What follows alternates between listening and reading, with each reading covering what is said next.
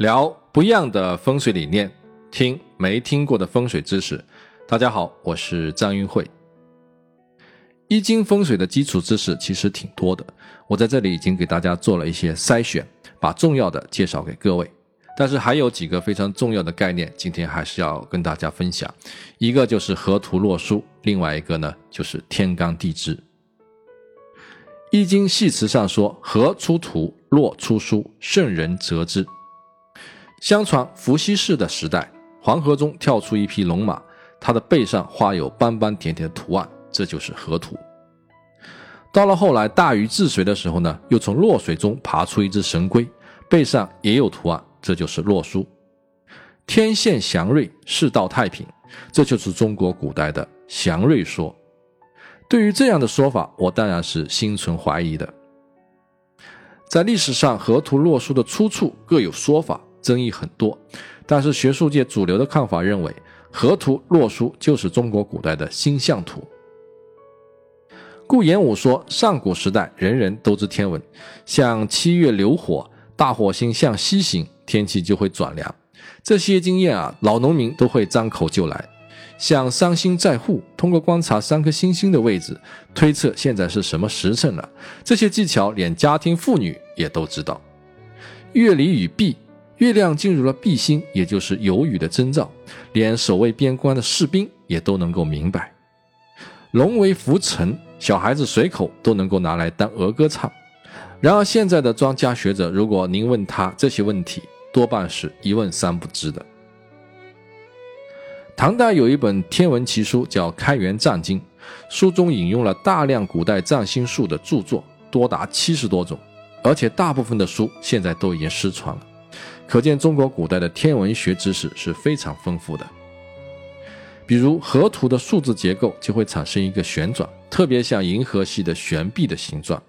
所以有人认为河图的河并不是指黄河，而是指天河，也就是银河。洛书九宫格中的九个数字，不管是横着、竖着还是斜着，加起来一定都等于十五。乍一看是非常简单的三级换方，但是您再深入的去研究的话，就会发现洛书中包含了许多高等数学的内容。河图与洛书的样子长得很像，都是由黑点和白点构成的图形，主要表述的是阴阳和数字的关系。也有人说河图呈方形，洛书呈圆形，是最早天圆地方说的模型。虽然河图洛书的形态简单抽象，但包含的内容极其深刻。对于入门课程来说，没有必要深入研究，但是必须要知道有这么两张图的存在，因为我们前面讲的先天八卦图和后天八卦图与河图洛书之间是有渊源的。太极图、八卦图以及河洛图组成了中华文明的重要标志，这几张图也证明了。我们中华民族是一个货真价实的文明古国，而在那么久远的时代，中国古人是如何理解这些高深的结构，并且设计出抽象的图案呢？至今没有特别有说服力的说法。于是就有人怀疑，在我们这个文明之前，会不会存在一个更加发达的史前文明呢？这几张神奇的图示以及易经中的只言片语，会不会是上一个文明毁灭时遗留下来的呢？这一切始终让人琢磨不透，于是有人干脆就说：“别费脑筋了，您没听说过天外飞仙吗？这些奇奇怪怪的东西啊，一定是外星人为了给地球人文化启蒙带给我们的外星文明。”对于河图洛书，我们主要记住两组数字：河图数一与六共中，而居乎北；二与七为朋，而居乎南；三与八同道，而居乎东。四与九为酉，而居乎西。奇数为阳，是天数；偶数为阴，是地数。孔子在解释河图时说：“天以一生水，而地以六成之；地以二生火，而天以七成之；天以三生木，而地以八成之；地以四生金，而天以九成之；天以五生土，而地以十成之。”这也就说明了万物是由阴阳的相生相成最终成型的，五以内的都是生数，五以外的都是成数，可以理解为阴的五行生的力量比较大，而阳的五行克的力量比较大。比如说，雌性动物照顾小动物就比较有爱心，而雄性动物呢，打架就比较狠。洛书数呢是带九履一，左七右三，二四为肩，六八为足，五居中。有些老师就用这些数字配上五行，直接就拿来选楼房的楼层了。我个人认为，如果不考虑建筑物与周边的关系，单纯靠数字来选楼是过于牵强的。我们不可以盲目的相信。当然，数字是很重要的。关于数字的重要性，我记得有个故事：相传邵雍、邵康节跟李廷芝学易经，学了三年也没有掌握要领。邵雍就问老师说：“您能不能把易经最重要的东西用一句话概括出来？”您猜他的老师怎么说吗？他说：“一二三四五六七八九，没了，就九个数字。知道是什么意思吗？”我花了很长时间才搞明白他说的九个数字的意思。如果您想到了，也欢迎您与我交流。关于河图洛书，各位先有个印象，等待以后再深入研究。接下来我们介绍天干和地支，在风水中，天干和地支的使用频率还是挺高的，大家需要熟练的掌握。有人说天干和地支讲的就是做人很苦逼，你看上面有天的干扰，下面有地的支配，人在中间两头受气，一点都不自由。其实天干地支的意思是说，天是主干，地是分支，十天干与十二地支结合就是六十甲子。古人用于计时，来说明宇宙运行的周期性规律。十天干分别是甲、乙、丙、丁、戊、己、庚、辛、壬、癸。十天干是表示植物生长周期的十个代表性的符号，也代表事物发展的十个状态和逻辑顺序。我们看这个表格，天干也分阴阳，甲、丙、戊、庚、壬属阳。乙丁己辛癸属阴，天干还分五行：甲乙东方木，丙丁南方火，戊己中央土，庚辛西方金，壬癸北方水，分别可以代表四季。这样天干就产生了相克的关系：甲乙克戊己，戊己克壬癸，壬癸克丙丁，丙丁克庚辛，庚辛又克甲乙。但是，当两个阴阳不同的天干相克时，会产生一种叫合化的效应。甲己合化土，乙庚合化金，丙辛合化水，丁壬合化木，戊癸合化火。合化就是合成了另外一种五行。举个例子，甲木克己土，甲是阳木，己是阴土，虽然相克，但是因为它们阴阳不同，产生了奇妙的化学反应。结果呢，合化成土。如果换成甲木克戊土，那两个都是阳刚，那就会打得死去活来，根本就化不了。天干的关系其实还算是简单的，地支可就复杂的多了。地支一共有十二个，分别是子丑寅卯辰巳午未申酉戌亥，它是根据木星的公转周期大约为十二年来设定的。木星也叫岁星。把木星旋转一圈的轨道分成十二份，每一份就相当于是一年，用一个地支来表示，十二地支就可以代表十二年，所以十二地支与十二生肖是一一对应的。十二地支既可以表示十二年的轮回，也可以表示一年十二个月的轮回，以及一天十二个时辰的轮回。地支同样也分阴阳五行。在这个表格里，我已经标示了十二地支所对应的生肖、年份、月份，还有一天不同的时辰，大家一定要记好。比如今年是二零一六年，生年生肖属猴。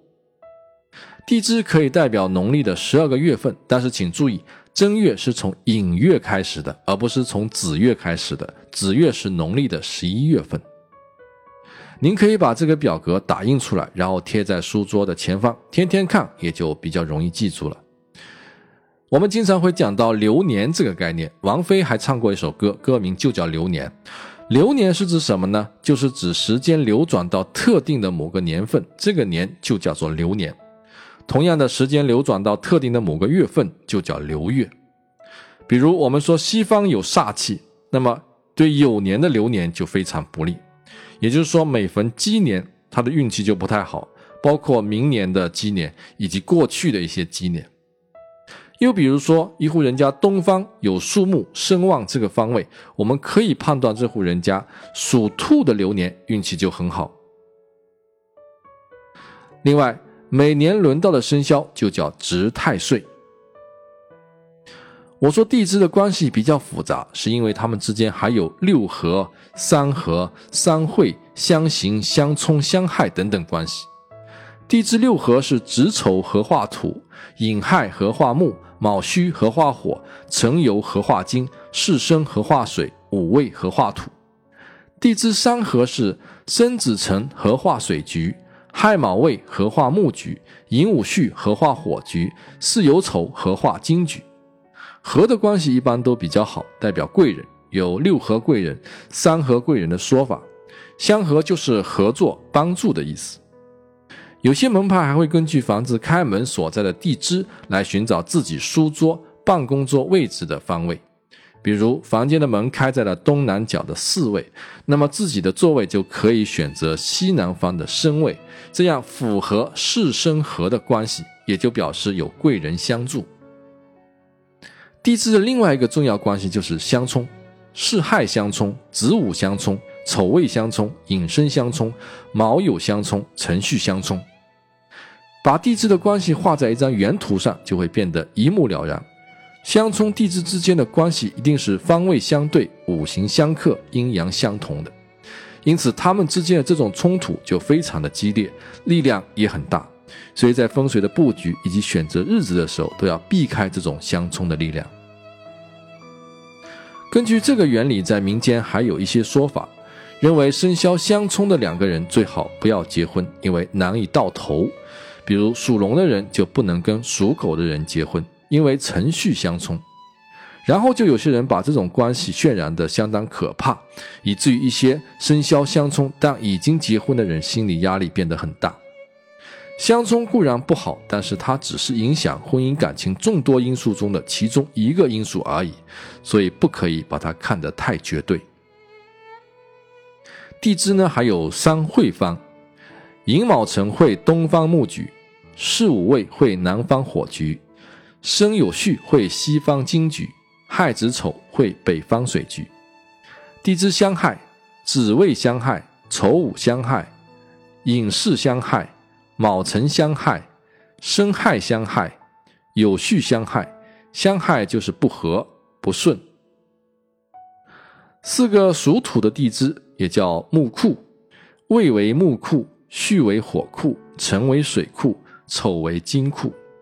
地支相刑，子卯相刑为无礼之刑，寅巳申为持世之刑，丑未戌为无恩之刑，辰午酉亥为自刑。这些关系乍一看好像很难记，但是只要把它画到图上就清楚了。十二地支的记忆方法还有一个斩诀，就是把地支标在自己手掌的。手指关节上一般都标在左手啊，然后就可以掐指一算了。顺着数或者是逆着数，就不容易把流年流月给算错了。熟练之后呢，这个手掌上当然是不需要写字的。十二地支中还隐藏了天干的信息，十二地支还包含五行的十二长生等知识。那么为了减少各位学习的压力，不干扰对重要基础知识的掌握，暂时就不做介绍。有些朋友可能会说，我也不想成为风水大师，学了那么多的基础知识，好像也不知道怎么用。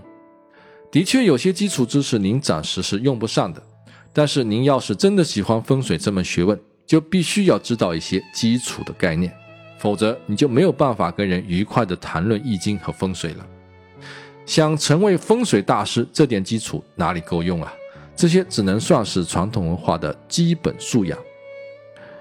老师在讲解风水的案例或者实用方法的时候，为了表述方便，常常会用到概念和术语，比如说乾卦如何如何。如果不了解这些基本的概念，不知道乾卦到底是个什么东东，你根本就是在听天书。有些朋友喜欢听有趣的案例或者实用的某个知识点，但是如果没有一个基础的理论框架，这些只是零零碎碎的知识，不会形成自己的智慧。甚至听了几个不同老师的说法之后，反而会越听越乱，分不清谁对谁错了。那么，张老师，您说那么多，是不是想说明碎片化的知识是没有价值的呢？当然不是，碎片化的知识当然有价值，但是碎片化学习的效率并不高。您有见过哪个人是靠捡硬币发大财的吗？这就是有知识，但不一定有智慧，层次是不一样的。智慧一定是建立在理论框架之上的，一定是在格式化之后的融会贯通。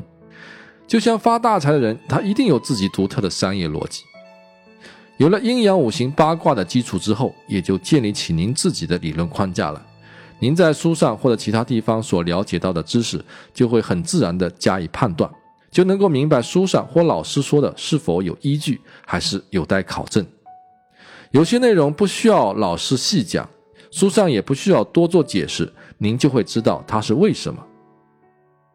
那些平时所接触到的碎片化的知识，也能够经过自己的大脑判断、筛选、归类之后，储存到已有的知识货架之中。慢慢的，知识之间自己会相互渗透，最终酝酿成为智慧。对于急功近利的人来说，这些东西的确非常的枯燥乏味。但是对于那些真正想要重新认识世界的人来说，这些知识就是我们的指路明灯。有些东西呢是需要事先储备的，机会总是留给做好准备的人，知识也不例外。好了，到这节课为止，易学的基础知识已经讲完了，接下来我们要讲风水的基础知识，也许会更加有趣一些吧。感谢各位的收听。如果需要收看视频版的图解内容，您可以关注我的微信公众号“易会堂 ”，ID 是风水的拼音全拼加八八八 wx，点击微信下方菜单收费课程获取相关链接。如果出现支付问题，您可以把相关的微课页面或二维码分享给其他好友，通过与好友的聊天界面重新打开微课页面就可以支付了，给您带来不便，敬请谅解。我们下周四再见。